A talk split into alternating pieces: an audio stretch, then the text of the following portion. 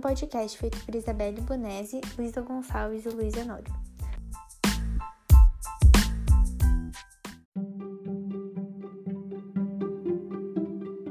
Hoje vamos falar sobre o livro Contos Soturnos, escrito por Milene Parazetti e ilustrado por Malon Costa.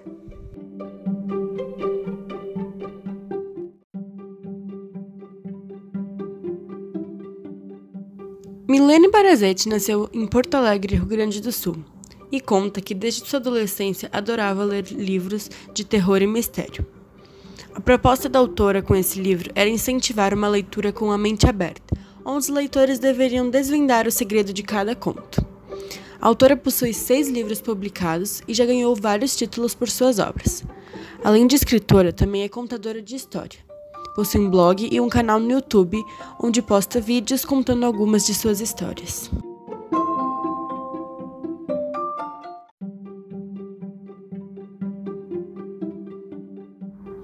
As ilustrações do livro foram feitas por Marlon Costa. De acordo com ele, o Soturno sempre o impressionava desde a infância. Ao ler os contos de Milene Barazetti, ele viu uma oportunidade de representar essa atmosfera densa e sombria. O ilustrador deu vida a cada conto de uma maneira única e especialmente assustadora.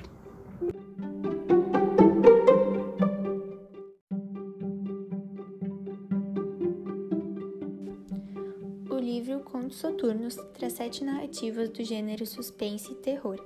São histórias sombrias e com finais surpreendentes, que nos prendem na leitura e nos fazem ler cada vez mais. Nesse episódio, vamos falar sobre A Ruiva, um dos contos presentes no livro.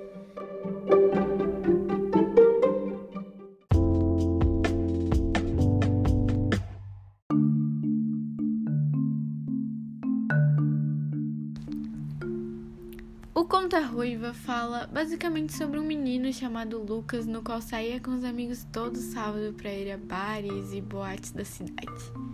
Ele gostava de observar as garotas e algumas foram marcantes para ele, por motivos um tanto quanto bobos. Porém, apesar de todas essas garotas, tinha uma na qual se destacava para ele. E por conta de estar cansado de seus amigos o zoando, decidiu naquele dia que iria tomar coragem e chamar ela para sair. Ele foi até ela, começaram a conversar, até que ela decidiu ir para casa e ele decidiu que iria acompanhá-la. E por estar frio, deu seu casaco a ela e disse que iria vir buscar outro dia. E então, o óbvio aconteceu. Eles se beijaram. No dia seguinte, ele só conseguia pensar nela e os amigos dele acharam que ele inventou ela. A ruiva. Então, um certo dia, antes de ir até a faculdade, ele foi até a casa da moça e pediu ao pai da mesma para vê-la. Mas o que ele lhe contou o deixou abismado.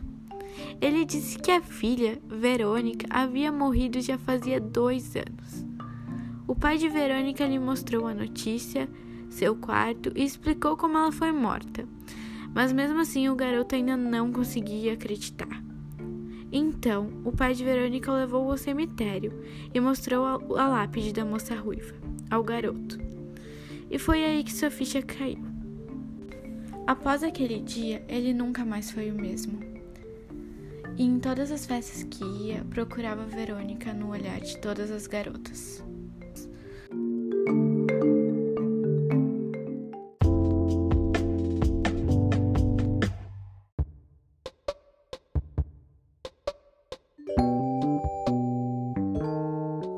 Esse foi o conto A Ruiva.